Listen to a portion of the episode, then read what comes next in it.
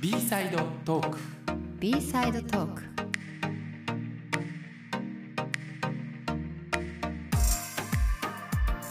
アーティストやクリエイターを心と体の両面からサポートするためソニーミュージックが立ち上げたプロジェクト B サイドのポッドキャスト番組 B サイドトーク心の健康ケアしてる？この番組では心の健康をケアするためのヒントになるテーマを毎回ピックアップしてお送りしています。今回は2回にわたってミュージシャンで精神科医の星野概念さんとアーティストマネージメントをされているシュータさんの対談をお送りしますこんにちは星野概念ですこんにちは、えー、シュータです。よろしくお願いします。よろしくお願いしますえーっと僕はですね、はいアーティストのマネージャーをしていまして、えーこの B サイドプロジェクトにも参加させてもらってるんですけど、あのそもそもそのマネージャーという職業ってどういうことをするのかとかできっとその悩みを、アーティストさんの抱えてる悩みをはい、聞いたりとか感じたりとかしやすい立場なのかなって想像するわけなんですけど実際どんな動きをしているのかとか、どういうお仕事なのかみたいなああんまりしっかりは想像できてなくて、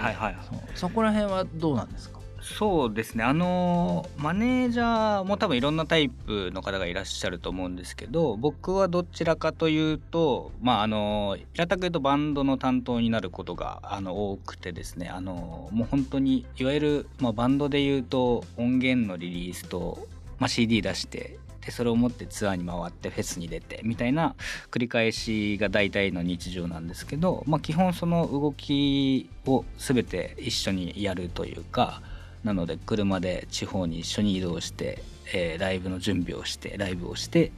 打ち上げ行って飲んでああでもないこうでもないみたいなことを日々やっているような感じなので、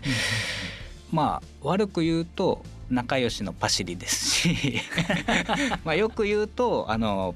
プロデューサーというか統括してるというかそのバンドの動きを全部把握してそのタイミングタイミングでレコーディングやらライブツアーやらみたいなことを計画してじゃあ来年、まあ、それこそ1年後3年後みたいなことを踏まえて各所と話を、まあ、その協力してくれるようなテレビ局さんだったりラジオ局さんだったりみたいな人たちと会話をしていくっていう感じの仕事ではありますね。うんなんでまあ本当に日々一緒に動いてるので楽しい時もあれば辛い時もあれば、うんあのみたいなことをメンバーと一番共有できるというかまあ多分メンバーの思いも自分がそこに突っ込もうと思ったら全部吸い上げられちゃうみたいなただまあ仕事として一線引くんであれば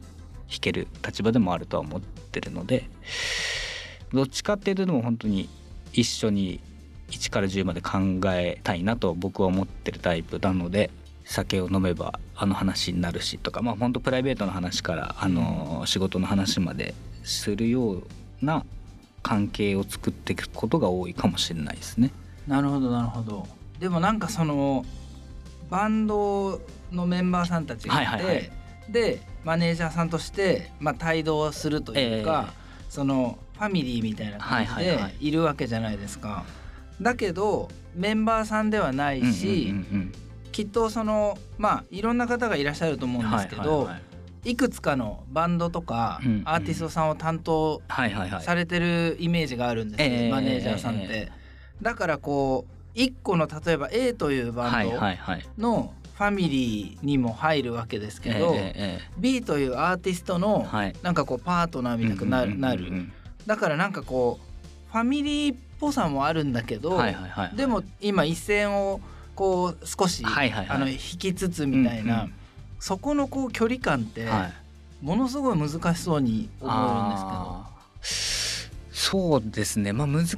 しいと思い始めたら難しい気もしてるんですけどなんか僕の場合は一番ずっと自分のこう根本にあるというか先輩に言われてあの本当にペイペイだった頃に先輩に言われて一番覚えてるのはその担当アーティストを僕にその現場を委ねていくようになるからあのその時の心構えというか、みたいなことを一番初めにそのマネージャーとは何ぞやっていうのを教えてくださった先輩から、まあ、その全員に対して対等であるべきそのうん。バンドが4人いたらやっぱりそのね4人4用あるから、うん。その全員に対して100%であるべきだっていうことを結構口酸っぱく言われてたんですよ。なんでその、まあ、僕飲んだりするのすごい好きなんで、うん。その飲みに行くのはお前好きだと思うけどそれがその4人いて毎日誰かと飲みに行ったとしてもその行く頻度とかその絶対馬が合わないはあるわけじゃないですか、うん。4人もいれば。多分一番仲良くなれるのはその A というバンドの B 君かもしれないけどでもそのそいつとばっかり飲んでちゃ絶対ダメだしみたいなその関係値としてうん。誰がどこでどう見られてるか分かんないからそこはなんかちゃんと自分の中で線引きしろっていうのはすごい言われててなのでまあそれがそのパイが増えても担当アーティストが ABC になっても、まあ、A に対しては 100%100% で例えていくとややこしいですけど100%の中の333333でうん。3アーティストを受け持つみたいな感覚ではあるのであんまり担当数が増えてどうこうっていうのは今のところは自分のキャパ内には収まってるかなっていう感じはしますね。うん。なんかこれが本当にもっと例えば自分が偉くなったとして10アーティスト20アーティストをまとめて上から見ないといけないみたいになったらちょっともう多分それは自分の中のマネージャー像とは違う関わり合い方をするんだろうなっていう気がしてますね。なるほどね、でもそのアーティストさん側から、はいはいはい。そのちょっと向こうのはいはいはい。あの A の方が好きなんじゃないの？あみたいなはいはいはい。感じのこはいはいはいうまあ言わないまでも言うかもしれないし、はいはいはい。言わないまでもそういうなんかもうちょっとこっちにエネルギー割いてほしいんだけどみたいな、あのこありますあうります。エネルギーを感じるみたいなことって多分ありますよね。そうですね。まああと本当にやっぱ複数担当になると片やまあバンドでいうと ZEP ツアーぐらいまでやってて片やこうリキッド東京でいうまあ2,000人東京で集めれるバンドと1,000人集めれるバンドとってなった時にうん。やっぱりなんかあっちのバンドばっかりやってっからあっちが売れてるみたいなこととあかーなんかそうそういうことはやっぱり言われたりする時はありますけどまあでも今のところはそれをなんか攻撃されてるというよりかは、まあ、ネタとしてあの言われてるような感じなので、うんまあそんこれが関係がこう冷え切っていくと多分攻撃になるんだろうなと思ってますけど、ああなるほどね。今んとこはなんかそこはそんなこともありつつまあよそはよそうちはうちっすよねみたいな感じで付き合えてるかなと思いますけど、はそれはきっと付き合い方が上手なんでしょうね。い、うーんそうだといいんですけどね。えなんかやっぱあれですか？あのすごい大変なことのようにはいはい。やっぱり思えるんですけど、ええ。でもこうこの仕事やっぱ俺向いてるわみたいな、はいはいはいはい。結構フィットしてるなみたいな感じありますか、あでもねそれはあのあるはあるんですよね。やっぱ転職だなって思った瞬間は何度かやっぱあったし、まあうんそれはやっぱ本当に同僚中か先輩とかともなんか話す時にいや多分向いてると思うしまあ、うん。あとやれちゃう方だなとは思ってるんですよ。なんか体力的にもメンタル的にも。なのでそこはそうですね。まあ自負というか自信自慢？になりますけど、うんうんうん器用にやってんな俺って思ってる部分はあります。あーでもやっぱりその向いてるなって思うことをはいはい。日々、まあ、仕事というか、その情熱をかけるはいはいはいものが向いてるなと思えることだとやっぱりいいですよね。そうですね。なんかそこはあのありがたいなと思ってます。そんな仕事にこう早めに出会うことができたっていう意味では。なんでまあ基本はもうなんかこのまんまキャリア積んでいければ自分はいいなと思ってるんですけど、うんうん。そうそうな中でというとあれですけど、あの星野さんがあのお医者さんでもあり、はいはい、そのミュージシャンでもありっていうところで、でももともとそのメジャーデビューも経験されてるみたいなところをあのお聞きしてたんですけどちょっとうんうんうん聞きたいことが今日ありまして、はい。そうあの 改めて。改めて。あのちょうど今の話と多分導いてくださったんだなとは思ってるんですけどええ。いわゆるこうミュージシャンが自分たちのキャリアをこう突っ走っていった時にまあ多分マネジメントと契約できてる時点でとかメジャーデビューできてる時点で一個勝ちだとは思ってるんですけど、うんうんまあ、そこから先本当にそれで一生食っていけるか食っていけないかってあると思うんですよ。あのはいメジャーデビューしても、その先にあの1年でもしかしたらお客さんが全然ついてこないバンドもいたりとか、えーすぐに武道館まで行ってみたいなアーティストもいる中で、なんかそのミュージシャンのキャリアをどこまで応援してあげたらいいかみたいなのは最近結構考えてて、うん。で言うとちょっと失礼な話だと思うんですけど星野さんがそのミュージシャンを志してメジャーデビューまでされてでも今あのお医者さんとしてをメインとしてあの働かれてる中でなんかどのタイミングで音楽で食っていくことをこうあ諦めたというか、はい。そのじゃなくて飯を食っていくのはお医者さんというかそのカウンセリング精神科医の方だっていう風ななんか切り替えをしたタイミングってなんかどどういうタイミングだったのかなと思って。あーいやあのもうそれはうんと決定的にはい。えっ、と一回諦めたっていうええやっぱタイミングがあってですね、はい。やっぱ最初は、うん。バンドやってる時、はいはいはい。もうバンドのことしか考えたくないと思ってる時も、ええーと僕はその時はもうすでに免許的には医者だったわけなんですね。はいはい、だけどやっぱり音楽がやりたいと思って、音楽やってたわけなんですけどなんですけどこうやってるうちに、もうその例えば動員で言ったらさっき1,000人と2,000人の例が出ましたけど、まあ1,000人なんてとんでもないみたいな、あのまあ頑張って500人ぐらいを、みたいな、うん。あのところだったんですよね。えでそっからやっぱり結構頑張ってはいるんですけど、えはいはいはい。まバンドだったんですよ。でバンドで頑張る時ってあのなんていうかバンドがこう噛み合ってる時とうん。噛み合ってない時っていうのがやっぱりあの、うんうん。メンバーとですね、はいはいはいはい。メンバーとかまあまあそれこそマネージャーさんとかが噛み合ってる時はいいんですけど、はい。噛み合わなくなり始めると、え何回か噛み合わない時期があって、はいはいはい。でもなんかそこから雨降って地固まるじゃないですけど、はいはい。はみたいなのが何回かあったんですけど、あこれ決定的にちょっと難しいわみたいなはいことになった時があったんですよ。えでその時やっぱりその自分の年齢のこととか、はあとはまあその一緒にやってる人たちが、うん。メンバーさんもマネージャーさんも含めてあなんかちょっとこれはきつそうな感じがすると思って今までとちょっと違うなと思って、はいはい。それで一回やっぱりこのバンドで頑張り続けるのは、誰にとっても厳しいんじゃないかと思っちゃったんですよね。まあそれで、まあ、解散という形になってでなんか解散したらですね、はい。あのーすごくそれまでは、はいはいとにかく武道館でライブをやりたいみたいな気持ちだったんですよ。だからあの武道館は良くないと思うんですよ。僕。武道館って、ええまあ僕あのやっぱあの A ちゃん好きだったっていうのはいはい好きだったというか好きだというのもあって、ええ。やっぱ武道館って象徴的なんですよ。確かに確かにはい。そういうふうにな頭になってて、え。だからもう目標が定まりすぎちゃってて、えええうんうん。そことの距離を考えて、はい。ずっと苦しかったんですよ。うん。全然届かない全然届かないみたいな。はい。だけど一緒にライブハウスとかでやったり対バンしたりしてた人たちはちょいちょい武道館でやったりもし始 してるわけですよ。ええ武道館どころかなんかフェス自分のフェスやったりとか、ええあれなんだこれみたいな感じになったりしてそうそう。でもなんかバンドをやめたら、はいその武道館にとらわれてた、うんうんうんそのなんか武道館症候群みたはいいなのはいはいはいはいがはい。なくなってですね。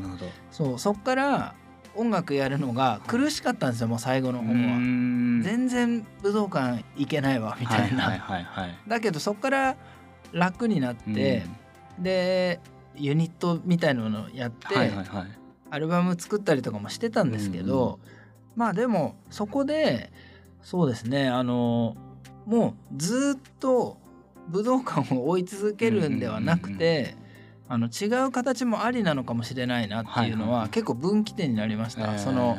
諦めたっていうのは。はいはいはい。だから諦めのきっかけは本当にもうみんなが無理になっちゃったっていう限界が来たっていなるほうどですね。感じなんですよね。ええその限界を感じた瞬間はもうなんか明らかにこうチームというか関わってる人も含めてもうなんかしょぼんみたいな感じなんですか？しょぼんでしたし、はい。まあ僕がやってたバンドに関してはですけど、はいはいはい。最後の方はええ。なんかもう一人だけ、うんうん、僕はですよ、僕が思ってたのは、結構一人だけ頑張ってるなみたいな気持ちになっちゃったんですよ。あーなるほど。はいはいはいはい。まあ曲とかうん。詩とかを中心になって作ってたっていうのもありますし。まあそれでなんかみんなそういうことを、なんていうかせせずに。それでいやちょっと休みたいなみたいな感じになってきて、うん今考えたら休めばよかったんですけど、そうでもなんかちょっとそれがちょっと僕はあのもう視野が狭くなってたはいので、はいやそんな場合じゃないのに、どうするんだみたいな気持ちになって、でもそれを押し付けるのは。すごくなんだろうこう強制になっちゃうなと思って、だったらまあ一旦やめようみたいな感じで,、でやめたらもう一切集まらなくなるっていう。あの。まあ連絡は取ってるんですけどね。そそういう感じです、ね。ああなるほどですね、はいそうかでもなんか結構今のお話を聞いててこうダブル顔が何人か浮かびますね。なんかそのやっぱ、うん。自分が特に曲を作って歌詞を書いてとかその、まあ、リーダー的な存在だったりするともうなんかそのあるアーティストはそれこそ自分が曲作りをしてるから自分が曲を書かないとツアーもできねえし CD も作れないのに、うん。そのメンバーは遊びほうけやがってみたいなやっぱ思いを抱いてしまってる時期もあったりとかだからそういう話を耳にしたりするのに多分近いんだろうな。でそれがその多分状況がね良ければうん。頑張った分返ってくるし、そうなんなんかねっていうのが多分その頑張ったことに対しての見返りじゃないですけど対価とか手応えが感じられなくなってくると、まあ、確かにもうこれいつまでやるって話になっちゃいそうですね。そうなんですよね。そうでも多分他の人たちもはい。それぞれうんうにん。多分思いがあったと思うはいはいはし頑張ってたんだと思うんですけどうんうんうんなんかそこら辺がまあだから噛み合わなくなっちゃったんですよね。はいはいはいなるほど。感じられなかったうしん。なんかその僕以外の人たちもうん。なんでなんかカリカリしてるんだみたいな感じで なるほど。なんかああのそういう気持ちもあったと思いますし。いやでもなんかすげえあの想像できますね。その自分が関わった子たちもやっぱりそういう状況になってる時期があったりそういうふうに思ってるみたいな子たちもいたんでそうなんかそうなんですよ。おっしゃってた通りで他のその曲中心メンバーじゃない子たちもうん。サボってるつもりは決してなくて、そうですよね。頑張れって思ってんだけどでもなんか言ったところで伝わんないし、うんそのかといってじゃあ家にいてそれこそこの時代 SNS を動かさずに何もしてない方が逆にうん。なんかより寝てるだけじゃんになっちゃうよりかは、うん。なんか外に出て少しでも SNS をこう動かした方がみたいな考えを実は持ってたりとか。うん。だからそこもやっぱり本人たち同士も数年一緒にやったりとか、まあ、長く365日中300日ぐらいバンドだと一緒にいるわけじゃないですか、その中でやっぱりそのコミュニケーションもやっぱり促してあげるって言い方も変ですけど、うん。そこもなんかあお互い誤解してんなみたいななんか時もあったりしたんで、なんかそこをうまく間に入ってあげたいなと思ってた時期とかが、うんなんか今ちょっとふと思い出したなっていう。いやそうなんですよ感じですね。なんかバンドってすごい特殊な人間関係じゃないですか。家族っていうとうんなんか恥ずかしい。けどでもなんかちょっと例えばメンバーの一人がうんなんか誰かのサポートバンドみたいのに入って。そっちのバンドが調子良さそうだとはいすごいなんか嫉妬心みたいの出るみたいななんかそういう気持ちとかも僕経験したことあった。りとかしてはいはい。なんかこう特別な団体なんですよねうん友達ってわけでもないし。そう家族でもないしやっぱりななんでしょうねなんかその団体の中ではいはいはい。そのでずーっといるわけじゃないですか、うんうんうん今おっしゃったように360日中300日とかやっぱ普通に言いますよね、はいはい。コミュニケーション取ったりとか、うんでそういう形だとやっぱりこう独特うのん。気持ちの塊ができてくるみたいな。うんうんうんでやっぱ自分たちだけだとその塊が歪んだ時にどうしたらいいうんうんかうんうん。わからないしなんかこう家族みたうくん話すことをだんだん忘れてくるっていうかまあ言わずともはい。伝わってるだろうじゃないですけどあんまり会話がなくなってきたりとかもするような気がするんですよ。はいはいはい。だから今その修田さんがおっしゃったその、まあその話す場を作るとか、はいはいはい。でその例えば司会を、うん。そのマネージャーさんが、なんかこういう場を定期的に作ろうとか言ってなんか最近どうみたいな感じで司会をするっていうのは、精神科領域でいうとはい。家族療法ってあるんですけど、家族の人たちをこう呼んでですね、ええ家族の中にセラピストがいて、はい。でセラピストもまあ家族の一員のような感じになりながらうん。司会をしてみんなの気持ちを聞いていくみたいな、うん。なんかそういう形があったりすると、なんていうかバンドのこう気持ちの流れに滞りが減るんじゃないかなとは思いますね。はいはい。うん。いやそうですね。なんかそこは結構大事だなって。そうなんですよね。本当に特殊な人間関係ですよねバンドって。いや本当特殊だと思う。あのしかもなんか友達のバンドとかええもええ見たりしても、結構もうみんなそれぞれじゃないですか。それぞれれの人間関係があって、それぞれみんなえなんか謎の形をみんなしてるんですよ、うん。その全員が合わさった気持ちの形が、はいはいはいはなんか綺麗な形でいるバンドってそうそういないなみたいな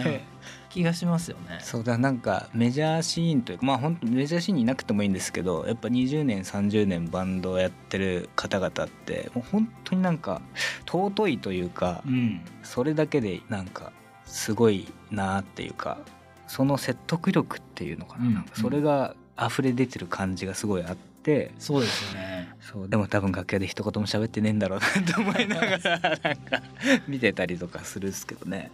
いやそうですよね。僕のその友達のバンドも、はいバンド名は言わないですけど、えもうほんと20え年、ええ。25年だったかなまあはい。はい続いてるけど、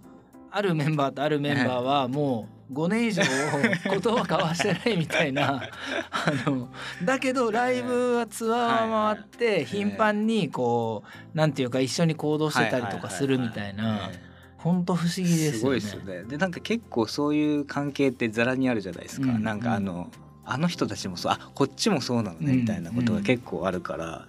本当になんかよくそれでバンド続いてんなっていう、それが尊いというとあれなんですけど、うんそんなことで20年も続くんだなみたいなの結構思いますね。いや本当いやでもあれですね、その武道館症候群しかり、はいはいそのバンドの不思議えについて、えはい。こう特に着地点もはい。決めずに 話してきましたけど、ええあのでもなんかいろんな気づきがあった気がしますし、はいはいはい。うん、なんか改めて僕こうまあ自分の話も今日はなんかたくさんしましたけど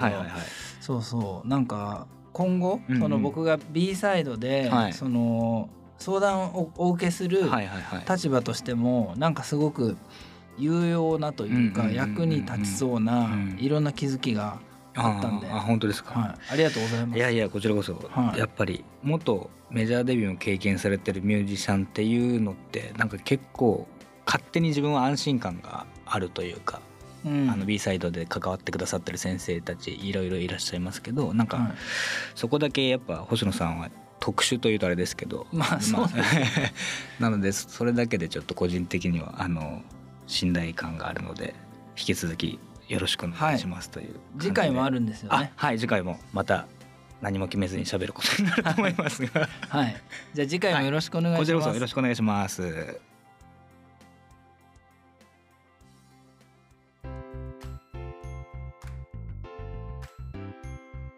B サイドトーク心の健康をケアしてる？番組では皆様からの感想やメッセージもお待ちしています。宛先は b-side-info-sonymusic.co.jp です。メールアドレスは番組の詳細情報の欄にも載せています。ぜひお寄せください。B サイドトーク心の健康をケアしてる？この番組はソニーグループ株式会社の協賛でお送りしました。